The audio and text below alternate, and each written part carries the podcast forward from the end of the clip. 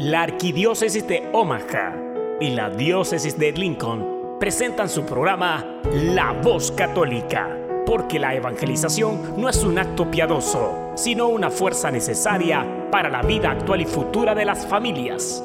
Te invitamos desde ya a escuchar tu programa La Voz Católica.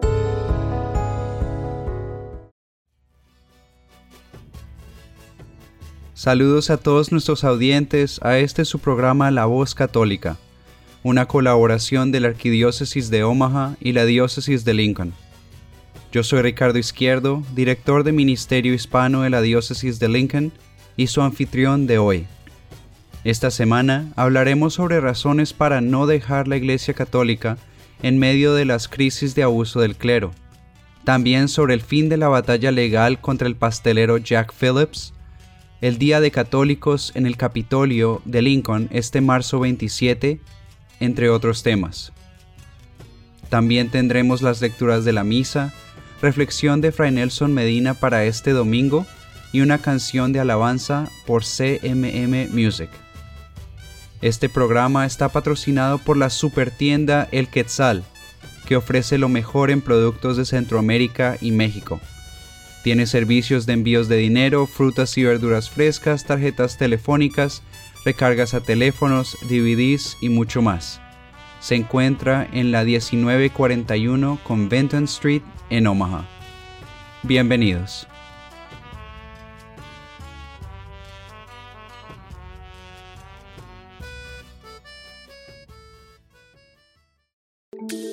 Todo lo que necesitas escuchar sobre el acontecer en nuestra iglesia lo escuchas aquí, en La Voz Católica, a continuación.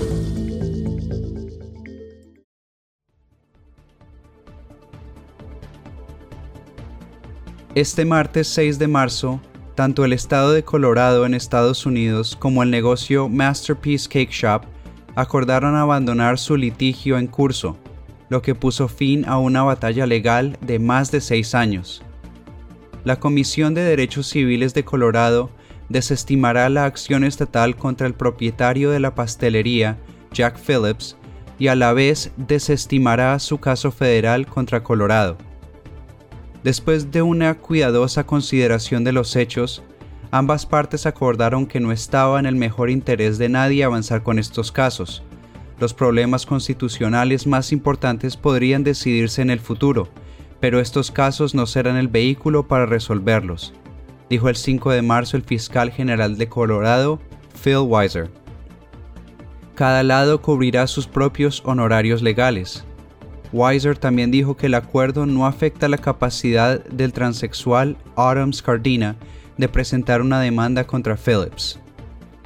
En octubre, la Comisión Estatal de Derechos Civiles emitió una queja formal contra la pastelería poco después de que la Corte Suprema de los Estados Unidos dictaminó en junio que la misma comisión había violado los derechos de Phillips.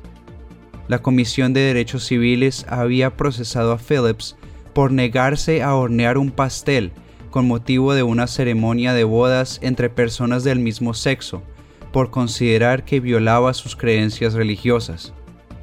Más tarde, Scardina solicitó a Phillips que hiciera un pastel para celebrar el aniversario de su denominado cambio de sexo, pero fue rechazado nuevamente debido a sus creencias religiosas. Scardina después presentó una demanda alegando discriminación por identidad de género, un estatus protegido bajo la ley contra la discriminación en Colorado. He servido y siempre serviré a todos los que entran en mi tienda, Simplemente no puedo celebrar eventos ni expresar mensajes que entren en conflicto con mis creencias religiosas. La Corte Suprema afirmó que la hostilidad del gobierno contra las personas de fe es inconstitucional y que Colorado era hostil a mi fe, dijo Phillips. Este último había presentado una demanda contra el director ejecutivo de la División de Derechos Civiles, Aubrey Alanis, pidiendo 100 mil dólares por daños y perjuicios. En enero, el juez principal del Tribunal de Distrito de los Estados Unidos para el Distrito de Colorado, Wiley Daniel, dijo que Phillips podría demostrar que las acciones del Estado eran perjudiciales.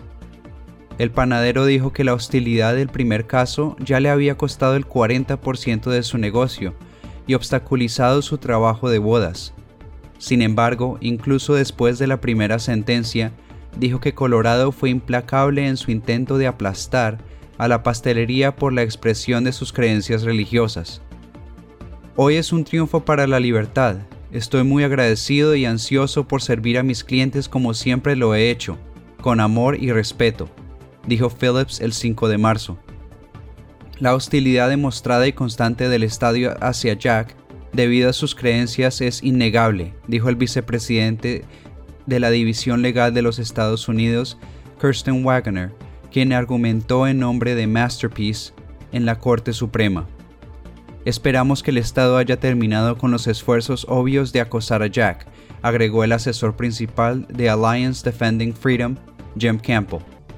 No se le puede sacar del negocio solo porque algunas personas no están de acuerdo con sus creencias religiosas y su deseo de vivir de manera coherente con ellas.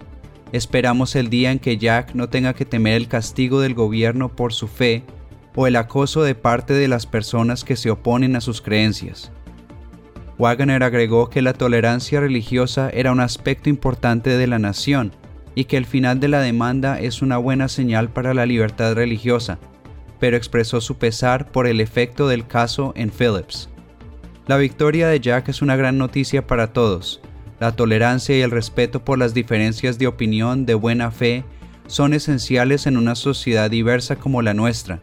Nos permiten coexistir pacíficamente unos con otros, señaló. Aunque finalmente parece estar recibiendo el mensaje de que su hostilidad antirreligiosa no tiene lugar en nuestro país, la decisión del Estado de atacar a Jack le costó más de seis años y medio de su vida, obligándolo a gastar ese tiempo involucrado en un proceso judicial, concluyó.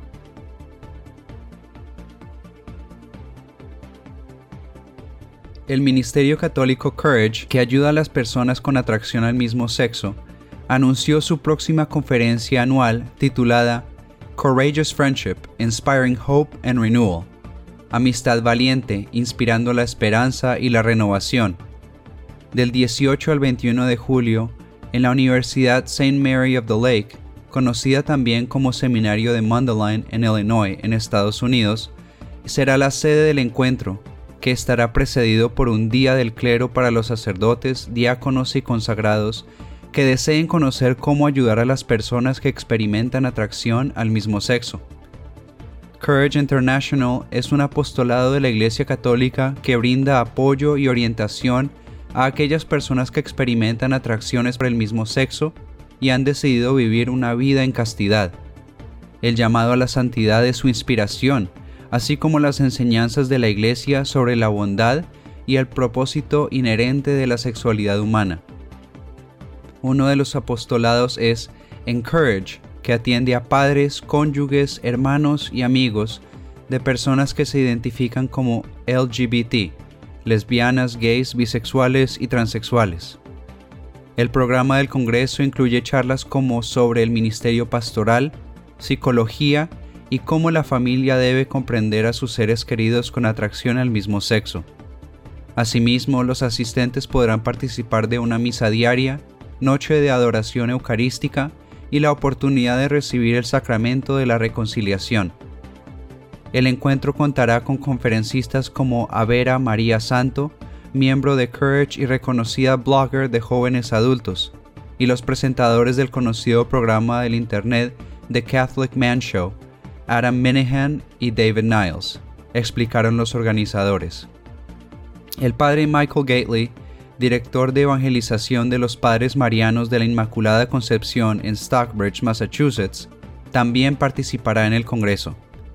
Se ha dispuesto de traducción simultánea de inglés a español para los asistentes a las charlas. Para más información sobre la conferencia puede ir al sitio web de Courage, couragerc.org. Las Girl Scouts o Niñas Scouts de Estados Unidos otorgaron su máximo reconocimiento a una adolescente que desarrolló una campaña en favor de la promoción del aborto, lo que algunos señalan como evidencia de su activismo contrario a la vida. El viernes primero de marzo, la página provida My Girl Scout Council denunció en Facebook que el premio de oro de las Girl Scouts se destinó a la estudiante Megna Gopalan y su proyecto de justicia de salud reproductiva, término que incluye el aborto, para educar a las personas sobre el acceso a la atención médica de las mujeres y desestigmatizarlas. En declaraciones al medio This is Tucson, Gopalan dijo que el aborto fue un tema central de su proyecto y trabajó directamente con una organización antivida. Estoy planeando organizar un evento para educar a las personas acerca de cómo desestigmatizar el acceso a la atención médica de la mujer. He estado trabajando con el proyecto de acceso a la salud reproductiva del Río y ofrecieron ideas sobre justicia de salud reproductiva que ampliarían un poco el alcance del proyecto. Me interesé en el tema con la nominación de la Corte Suprema de Brett Kavanaugh, dijo Gopalan en la entrevista. Christy Volansky, coeditora de My Girl Scout Council, dijo a Breitbart que las Girl Scouts tienen una relación cercana con la industria del aborto, incluida la multinacional Planned Parenthood.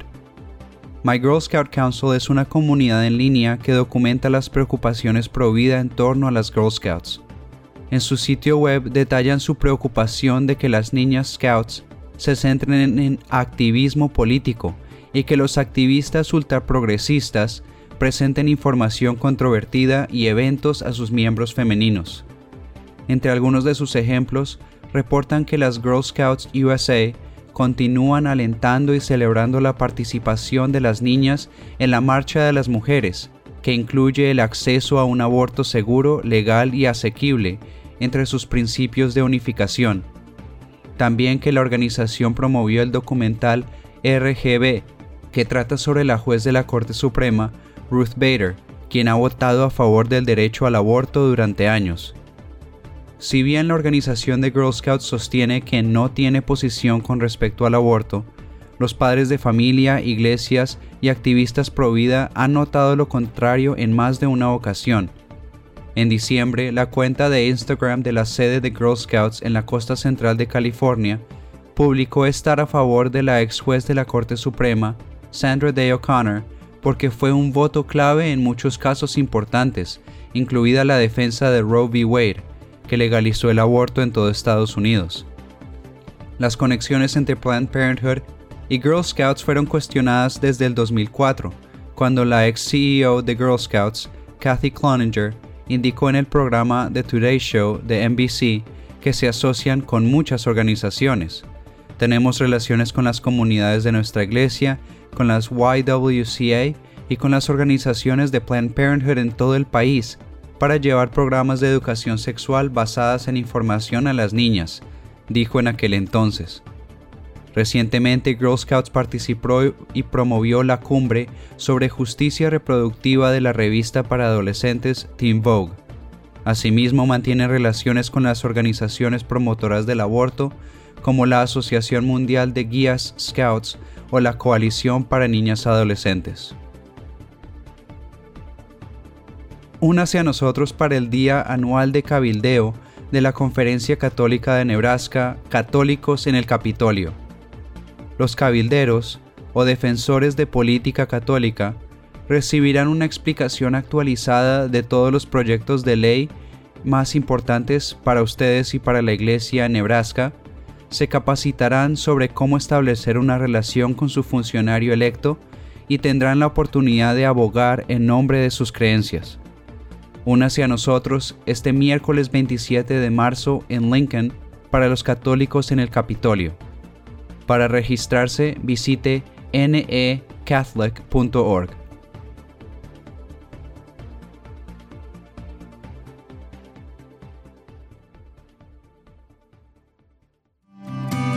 Estás escuchando La Voz Católica.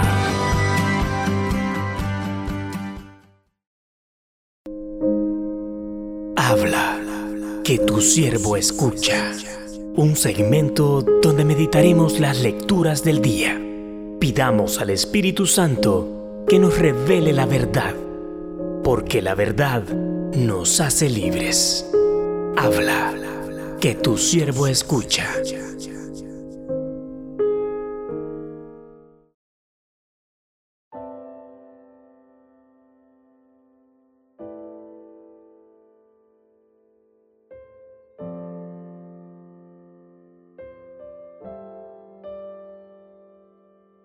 Primera lectura. Lectura del libro del Génesis. En aquellos días, Dios sacó a Abraham de su casa y le dijo, Mira el cielo y cuenta las estrellas, si puedes. Luego añadió, Así será tu descendencia. Abraham creyó lo que el Señor le decía, y por esa fe el Señor lo tuvo por justo. Entonces le dijo, Yo soy el Señor el que te sacó de Ur, ciudad de los caldeos, para entregarte en posesión esta tierra. Abraham replicó, Señor Dios, ¿cómo sabré que voy a poseerla?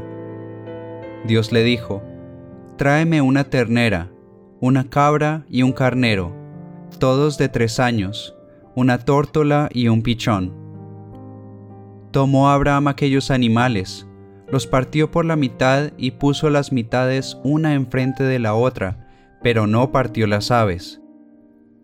Pronto comenzaron los buitres a descender sobre los cadáveres y Abraham los ahuyentaba. Estando ya para ponerse el sol, Abraham cayó en un profundo letargo, y un terror intenso y misterioso se apoderó de él. Cuando se puso el sol, Hubo densa oscuridad, y sucedió que un brasero humeante y una antorcha encendida pasaron por entre aquellos animales partidos.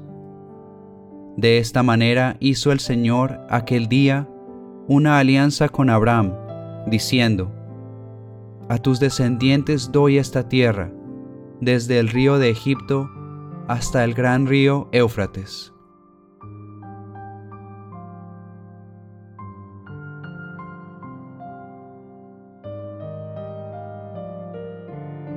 Salmo responsorial, Salmo 26. El Señor es mi luz y mi salvación. El Señor es mi luz y mi salvación. ¿A quién voy a tenerle miedo? El Señor es la defensa de mi vida. ¿Quién podrá hacerme temblar? El Señor es mi luz y mi salvación. Oye, Señor, mi voz y mis clamores, y tenme compasión el corazón me dice que te busque y buscándote estoy.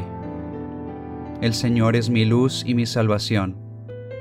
No rechaces con cólera a tu siervo, tú eres mi único auxilio. No me abandones ni me dejes solo, Dios y Salvador mío. El Señor es mi luz y mi salvación. La bondad del Señor espero ver en esta misma vida Ármate de valor y fortaleza, y en el Señor confía. El Señor es mi luz y mi salvación.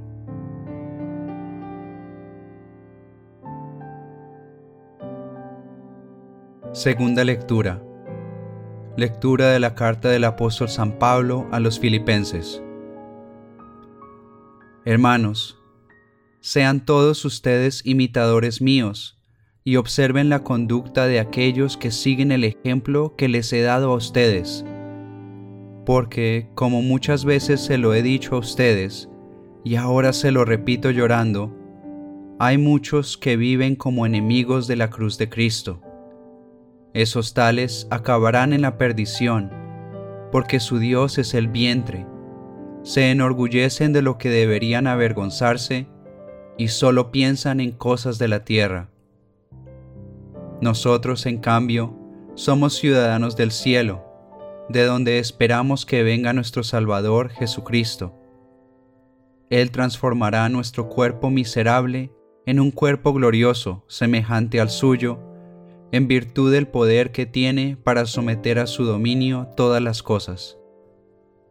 Hermanos míos, a quienes tanto quiero y extraño, ustedes, hermanos míos amadísimos, que son mi alegría y mi corona, manténganse fieles al Señor.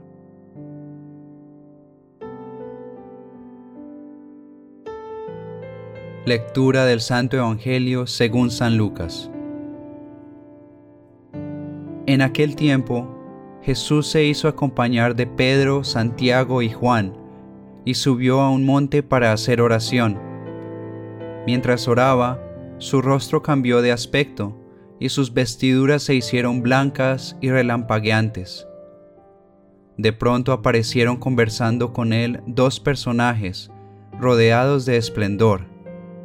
Eran Moisés y Elías, y hablaban de la muerte que le esperaba en Jerusalén. Pedro y sus compañeros estaban rendidos de sueño, pero despertándose, vieron la gloria de Jesús y de los que estaban con él.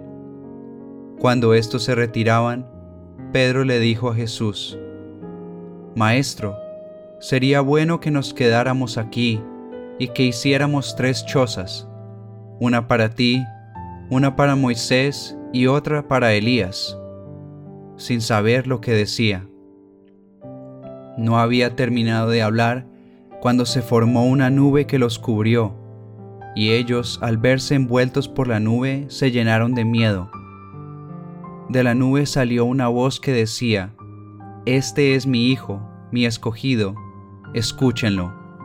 Cuando cesó la voz, se quedó Jesús solo. Los discípulos guardaron silencio y por entonces no dijeron a nadie nada de lo que habían visto.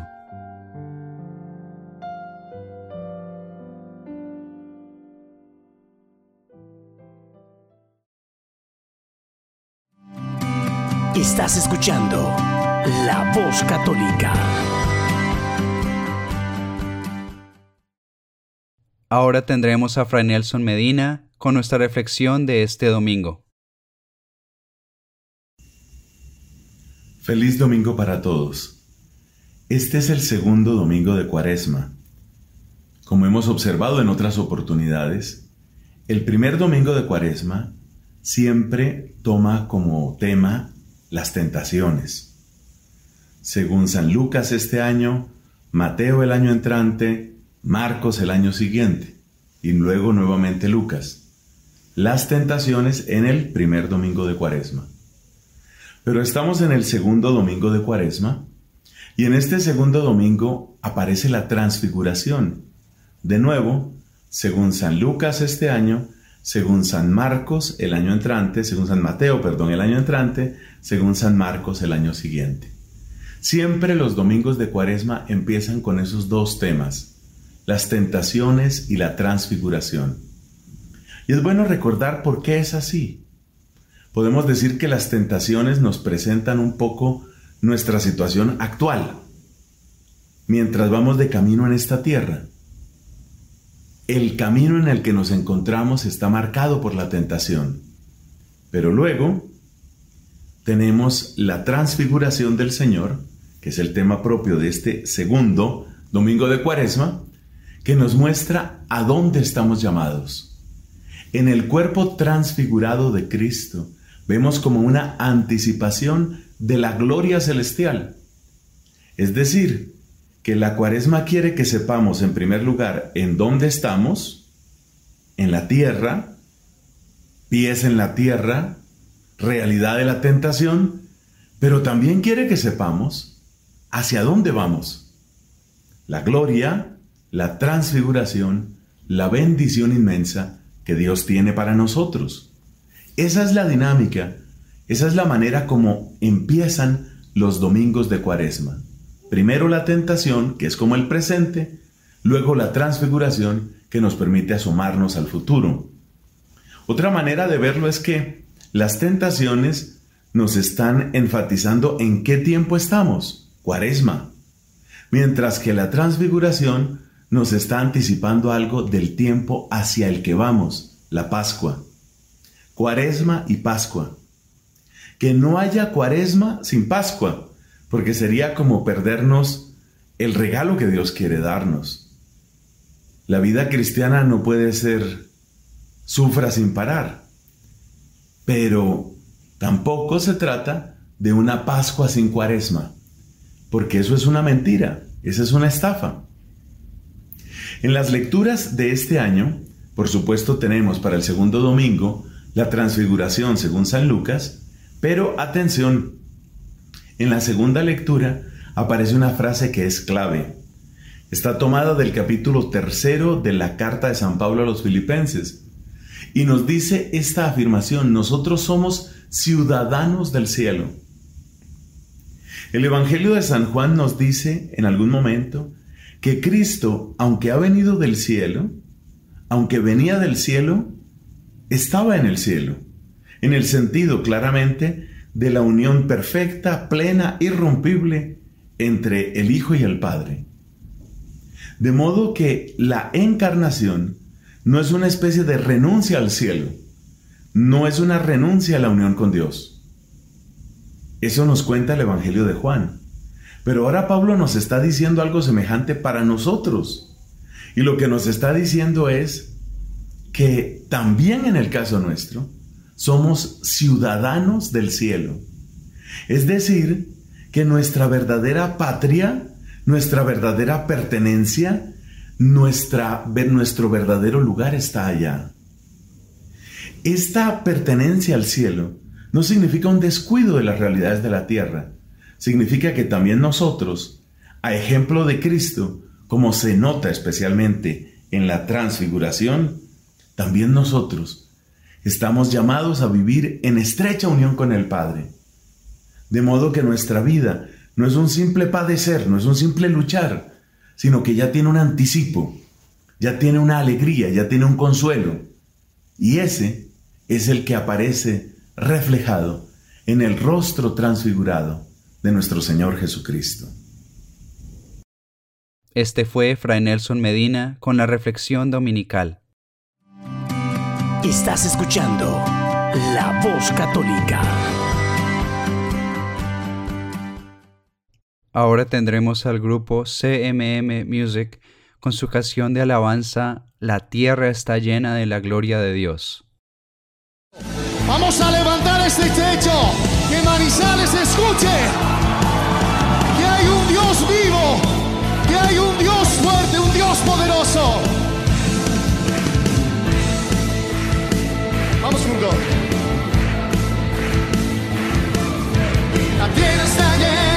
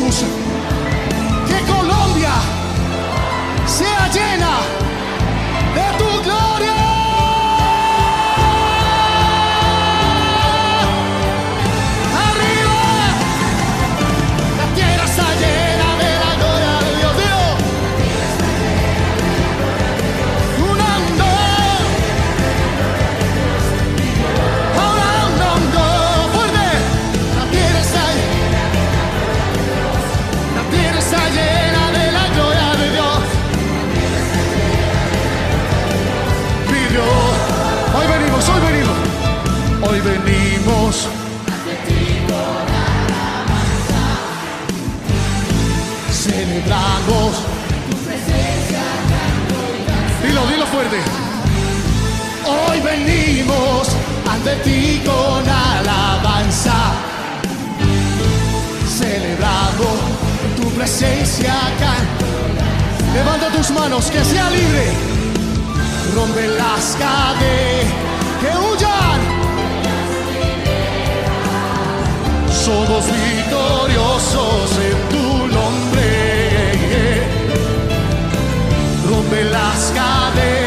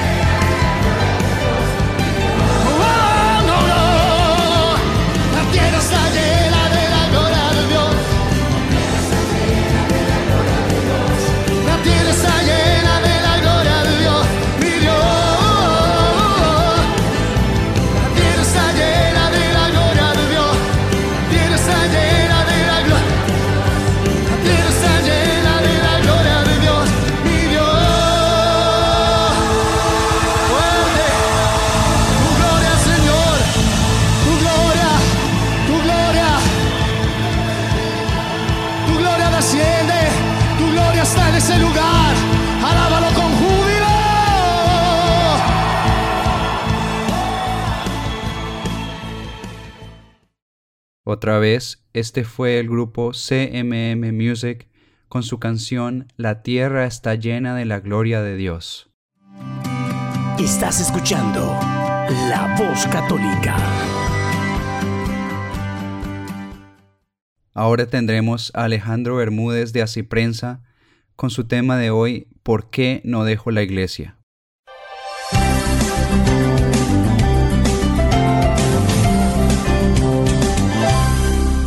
Recientemente una periodista muy conocida en Inglaterra, el miércoles de ceniza pasado, dio a conocer su opinión sobre la situación de la Iglesia Católica y reveló en una serie de tweets que ella se educó católica, que se considera todavía de la tradición católica, y que una de las cosas que más le chocaron en su vida católica fue cuando de niña, cuando tenía nueve años, se voluntarió para ir a ayudar al sacerdote media hora antes de misa porque se enteró que este sacerdote, que ya era un sacerdote anciano, en eh, la iglesia de su pueblo en Inglaterra, que quedaba, la iglesia católica de su pueblo, que quedaba eh, a mm, distancia a pie de su casa, ¿no?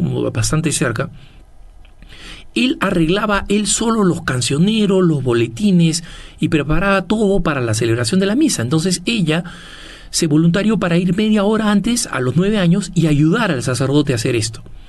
Entonces, sé que trabajaron juntos con el sacerdote, ella entusiasta ayudando a ordenar todas las cosas y después de un momento, cuando todavía faltaba tiempo para que fuera la hora de la misa, el sacerdote miró en un momento por la ventana y de pronto colapsó y cayó colapsado.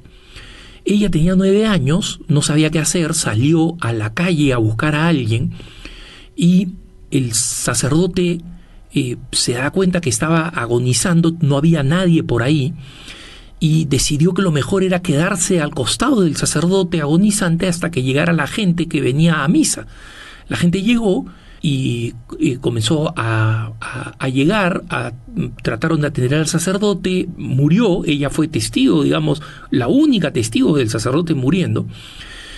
Pero después de los funerales del sacerdote comenzaron a presionarla eh, de una manera que ella no entendía de qué cosa hacía en el templo con el sacerdote, este, por qué estaba allí, qué cosa hacía allí, y su respuesta de una niña de nueve años era muy sencilla, estaba ayudando al sacerdote, y no entendía cuál era la, la paranoia de la gente en preguntarle esto. Después, cuando vio todas las historias de abuso sexual en la iglesia, entendió por qué había ese nerviosismo de qué cosa hacía ella con un sacerdote anciano, algo que fuera más allá de lo que ella misma describe como una bella amistad eh, eh, intergeneracional entre una niña y un sacerdote anciano, ¿no?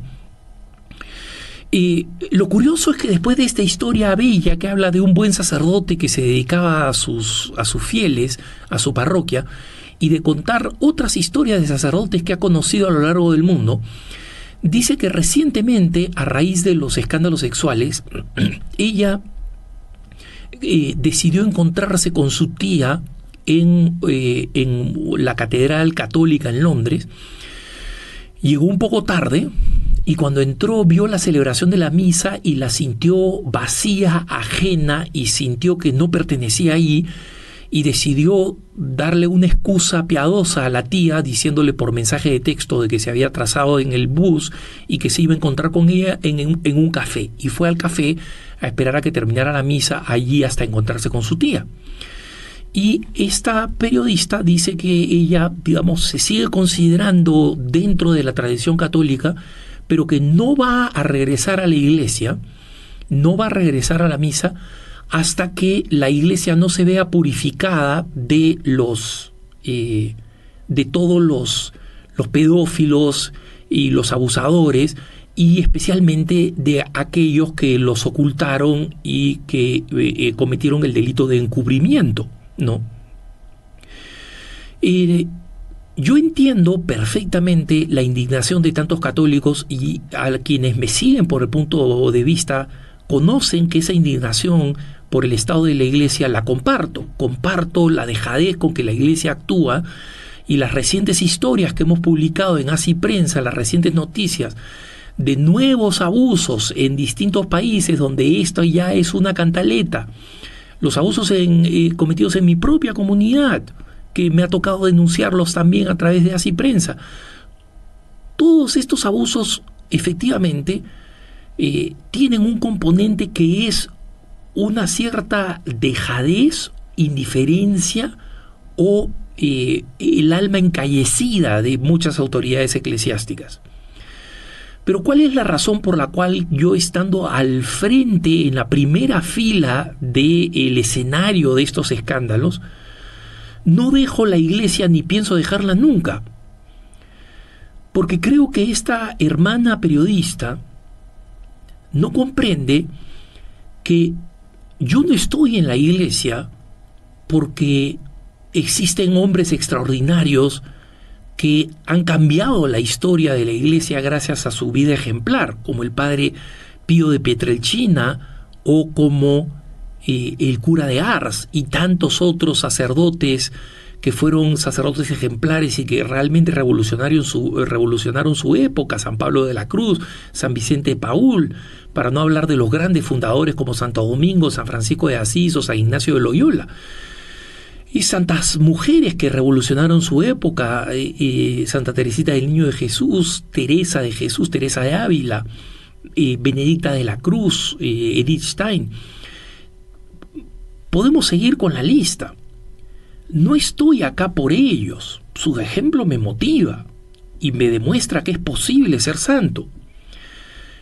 Y tampoco me voy porque existen personas perversas o existe una incompetencia dramática en lidiar con estos escándalos. Y la razón por la que no me voy es doble. Uno, no voy a dejar la iglesia en manos de los eh, eh, en manos de los que no están dispuestos a reformarla. Si yo creo en la reforma, más razón tengo para estar adentro y para participar vivamente de la iglesia en vez de esperar una iglesia perfecta. Y en segundo lugar, la razón más importante es que estoy aquí porque la iglesia no es simplemente una comunidad. Para la vida comunitaria, me iría a otro lado. Me iría al Club de Leones, me iría a los Rotarios, me iría a los masones, me iría a otras iglesias evangélicas que tienen una vida comunitaria mucho más intensa que la católica, y en algún momento voy a hablar de ese tema también, si es que lo que me interesara fuera la experiencia de comunidad. No está mal desear la experiencia de comunidad, está bien promoverla y alentarla dentro de la iglesia. Pero nosotros estamos en la iglesia porque la iglesia es el sacramento de salvación, porque Jesucristo la dejó y, como sacramento de salvación. Es decir, que las cosas que necesito para vivir plenamente como cristiano están en la iglesia y son los sacramentos y esos sacramentos son reales aunque sean celebrados por el más miserable de los seres humanos si es que es un sacerdote válidamente ordenado. Entonces, yo estoy acá por la salvación, estoy acá por los sacramentos. No estoy acá porque este es una, un club del cual me puedo sentir orgulloso. Lo mismo sucede con mi comunidad. Las cosas por las que ha pasado mi comunidad van a hacer que cualquier miembro de mi comunidad tenga que vivir con un mal nombre por mucho tiempo. Pero Dios me llamó a esta comunidad. Dios me llamó a la iglesia. En consecuencia, eso no ha cambiado. Dios no ha cambiado de opinión. Dios no me ha dicho, no, la iglesia católica ya no es el sacramento de salvación. Esta iglesia que yo fundé sobre Pedro, un pecador que me negó tres veces, ya no es el sacramento de salvación. No, sigue siendo el sacramento de salvación. Y mientras siga siendo el sacramento de salvación, yo voy a seguir acudiendo a ella y va a ser el sacramento de salvación hasta el fin del mundo porque así lo ha prometido Jesucristo. Y Jesucristo no ha hecho una promesa de la cual se arrepiente. Entonces, no logro entender, e, entiendo el sufrimiento y el dolor, especialmente de las víctimas, eh, de esta colega periodista inglesa, entiendo el sufrimiento que ella ha tenido que ver pero de la que ella no ha participado. Entiendo el sufrimiento de las víctimas. Pero admiro especialmente a aquellas víctimas que dicen, mira, a pesar del sufrimiento, yo sigo estando en la Iglesia Católica porque entiendo que la Iglesia Católica no es esos miserables ruines que abusaron de la confianza de un niño o de un joven. La Iglesia es el sacramento de salvación. Y, como digo, entiendo el sufrimiento, pero no entiendo que alguien confunda en la mente estas dos cosas que son distintas y separadas. Los hombres son pecadores y van a ser pecadores. Cuando esta periodista se dice, yo no voy a volver a la iglesia hasta que no la hayan limpiado, ¿cuánta limpieza espera? ¿Cuál es su estándar de limpieza? Cuando muchos sacerdotes hayan sido condenados y expulsados del clero, ¿cuántos tienen que ser expulsados? Cuando la iglesia sea absolutamente pura, eso no va a pasar. Estás esperando algo que no va a pasar sino hasta la segunda venida, cuando Jesucristo expulse a todos los mercaderes del templo y a todos los abusadores y terminen en el infierno, y la iglesia mm, triunfante sea una sola y santa. Solamente allí la iglesia va a ser perfecta. Mientras estamos peregrinando en este mundo, nadie puede esperar una iglesia perfecta. Y por cierto que tenemos que luchar por una iglesia mejor y a los que me escuchan en, puntos de vista les consta que peleo por ello, que me esfuerzo por ello y voy a seguirme esforzando y voy a seguir peleando por esta iglesia contra los abusadores. Pero no me voy a ir. ¿Cómo me voy a ir si acá está mi salvación? Señor, ¿a dónde iremos? Solo tú tienes palabras de vida eterna, le dice Pedro a Jesús cuando Jesús le pregunta, ¿ustedes también se van? Y esa va a seguir siendo mi respuesta. Y de todo corazón espero que esa sea la respuesta de todo católico. Las situaciones son trágicas, son dramáticas, son repulsivas. Estamos en una crisis histórica, sin duda, pero tenemos que ser conscientes que eso no cambia la naturaleza de la iglesia y que Jesucristo cuando sufrió en el huerto de Getsemaní sabía de todas estas traiciones y aún así decidió dar su vida por ella. Que tengas un buen día.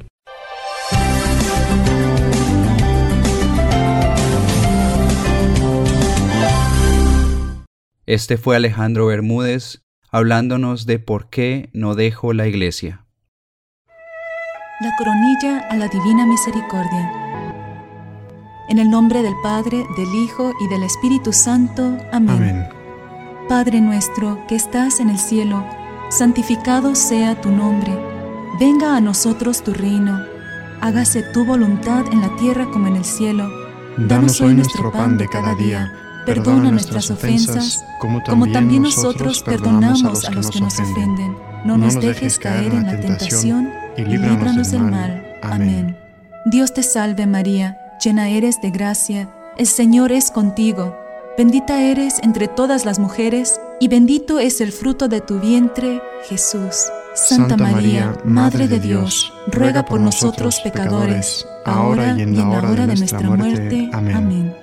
Creo en Dios, Padre Todopoderoso, Creador del cielo y de la tierra, y en Jesucristo, su único Hijo, nuestro Señor, que fue concebido por obra y gracia del Espíritu Santo, nació de Santa María Virgen, padeció bajo el poder de Poncio Pilato, fue crucificado, muerto y sepultado, descendió a los infiernos, al tercer día resucitó de entre los muertos, subió a los cielos, Está sentado a la derecha de Dios, Padre Todopoderoso. Desde allí ha de venir a juzgar a vivos y muertos. Creo en el Espíritu Santo, la Santa Iglesia Católica, la comunión de los santos, el perdón de los pecados, la resurrección de la carne y la vida eterna. Amén. Padre eterno, te ofrezco el cuerpo y la sangre, el alma y la divinidad de tu amadísimo Hijo, nuestro Señor Jesucristo como propiciación de nuestros pecados y los del mundo entero. Por su dolorosa pasión, ten misericordia de nosotros y del mundo entero. Por su dolorosa pasión, ten misericordia de nosotros y del mundo entero. Por su dolorosa pasión, ten misericordia de nosotros y del mundo entero. Por su dolorosa pasión, ten misericordia de nosotros y del mundo entero. Por su dolorosa pasión, ten misericordia de nosotros y del mundo entero por su dolorosa pasión, ten misericordia de nosotros y del mundo entero. Por su dolorosa pasión, ten misericordia de nosotros y del mundo entero. Por su dolorosa pasión, ten misericordia de nosotros y del mundo entero. Por su dolorosa pasión, ten misericordia de nosotros y del mundo entero. Por su dolorosa pasión, ten misericordia de nosotros y del mundo entero. Padre eterno, te ofrezco el cuerpo y la sangre el alma, y, la divinidad de tu amadísimo Hijo, nuestro, Señor, Jesucristo, como propiciación de nuestros pecados y los del mundo entero. Por su dolorosa pasión, ten misericordia de nosotros y del mundo entero. Por su dolorosa pasión, ten misericordia de nosotros y del mundo entero. Por su dolorosa pasión, ten misericordia de nosotros y del mundo entero por su dolorosa pasión, ten misericordia de nosotros y del mundo entero. Por su dolorosa pasión, ten misericordia de nosotros y del mundo entero. Por su dolorosa pasión, ten misericordia de nosotros y del mundo entero. Por su dolorosa pasión, ten misericordia de nosotros y del mundo entero. Por su dolorosa pasión, ten misericordia de nosotros y del mundo entero por su dolorosa pasión, ten misericordia de nosotros y del mundo entero. Por su dolorosa pasión, ten misericordia de nosotros y del mundo entero. Padre eterno, te ofrezco el cuerpo y la sangre, el alma y la divinidad de tu amadísimo Hijo, nuestro Señor Jesucristo, como propiciación de nuestros pecados y los del mundo entero. Por su dolorosa pasión, ten misericordia de nosotros y del mundo entero. Por su dolorosa pasión, ten misericordia de nosotros y del mundo entero. Por su dolorosa pasión, ten misericordia de nosotros y del mundo entero. Por su dolorosa pasión, ten misericordia de nosotros y del mundo entero por su dolorosa pasión, ten misericordia de nosotros y del mundo entero. Por su dolorosa pasión, ten misericordia de nosotros y del mundo entero. Por su dolorosa pasión, ten misericordia de nosotros y del mundo entero. Por su dolorosa pasión, ten misericordia de nosotros y del mundo entero. Por su dolorosa pasión, ten misericordia de nosotros y del mundo entero por su dolorosa pasión, ten misericordia de nosotros y del mundo entero. Padre eterno, te, ofrezco, el cuerpo y la sangre, el alma, y, la divinidad de tu amadísimo Hijo, nuestro Señor Jesucristo, como propiciación de nuestros pecados y los del mundo entero. Por su dolorosa pasión, ten misericordia de nosotros y del mundo entero. Por su dolorosa pasión, ten misericordia de nosotros y del mundo entero por su dolorosa pasión, ten misericordia de nosotros y del mundo entero. Por su dolorosa pasión, ten misericordia de nosotros y del mundo entero. Por su dolorosa pasión, ten misericordia de nosotros y del mundo entero. Por su dolorosa pasión, ten misericordia de nosotros y del mundo entero.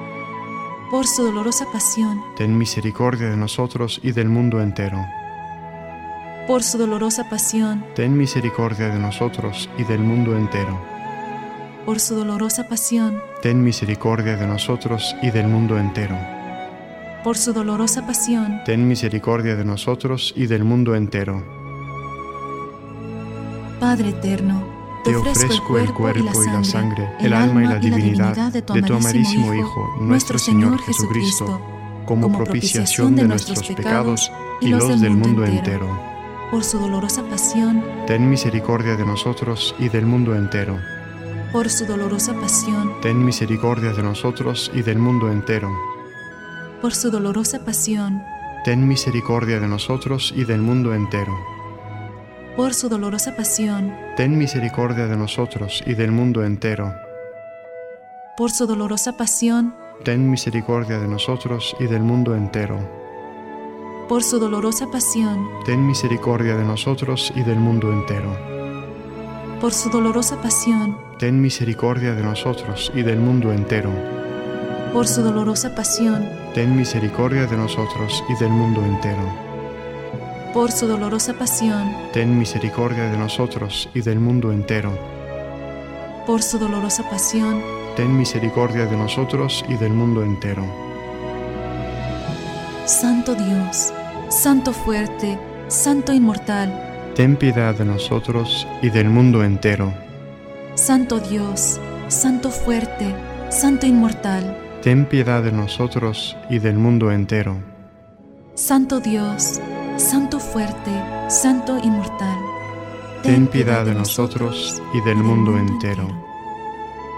Oh Dios eterno, en quien la misericordia es infinita y el tesoro de compasión inagotable. Vuelve a nosotros tu mirada bondadosa y aumenta tu misericordia en nosotros, para que en momentos difíciles no nos desesperemos ni nos desalentemos, sino que con gran confianza nos sometamos a tu santa voluntad, que es el amor y la misericordia mismos.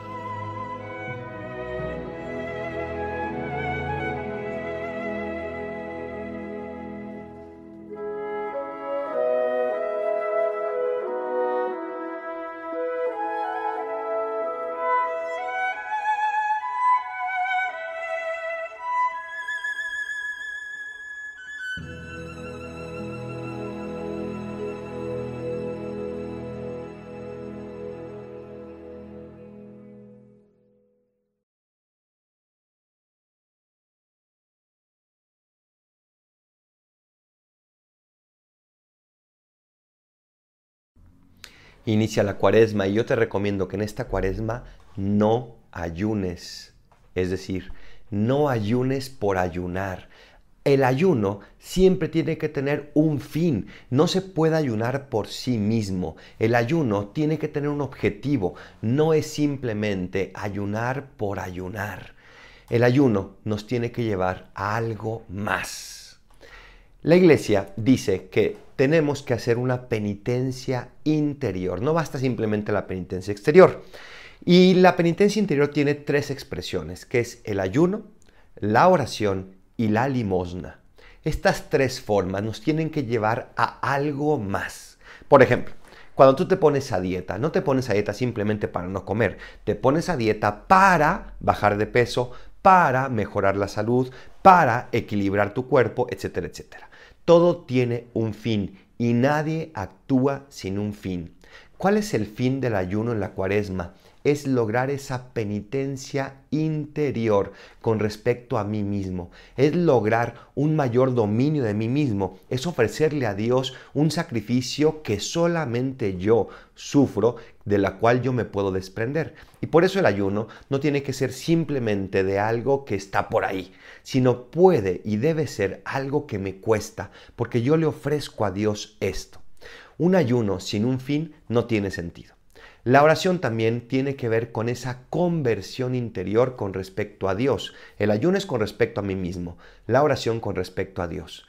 Cuando yo en esta cuaresma decido orar más, entonces yo me estoy convirtiendo a Dios. Yo le estoy ofreciendo a Dios un poco más de mi ser. ¿Qué tanto más vas a ofrecerle a Dios en oración en esta cuaresma? Ojalá que dobles por lo menos tu vida de oración, porque solamente así podemos llegar a esa conversión frente a Dios. Y finalmente está la limosna, que es la conversión con respecto a los demás. Cuando yo doy limosna, yo estoy poniéndome en el lado de los demás y estoy pensando, si yo fuera esa persona que está necesitando, ¿qué necesitaría yo de los demás? Y por lo tanto yo le ofrezco lo que yo puedo darle. No le voy a tal vez a solucionar todos sus problemas, pero sí le voy a dar lo que yo puedo darle, aunque me cueste. Por eso es una conversión, es un verterse en la otra persona.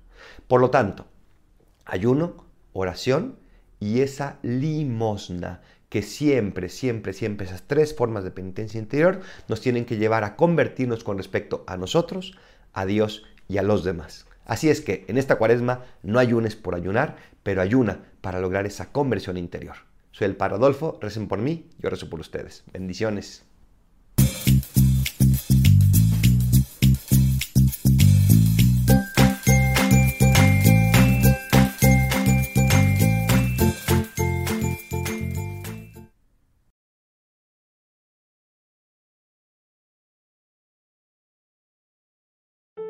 La arquidiócesis de Omaha y la diócesis de Lincoln presentaron su programa La Voz Católica, porque la evangelización no es un acto piadoso, sino una fuerza necesaria para la vida actual y futura de las familias. No olvides que el próximo domingo tienes una cita aquí en La Voz Católica, de 8 a 9 de la mañana por esta emisora.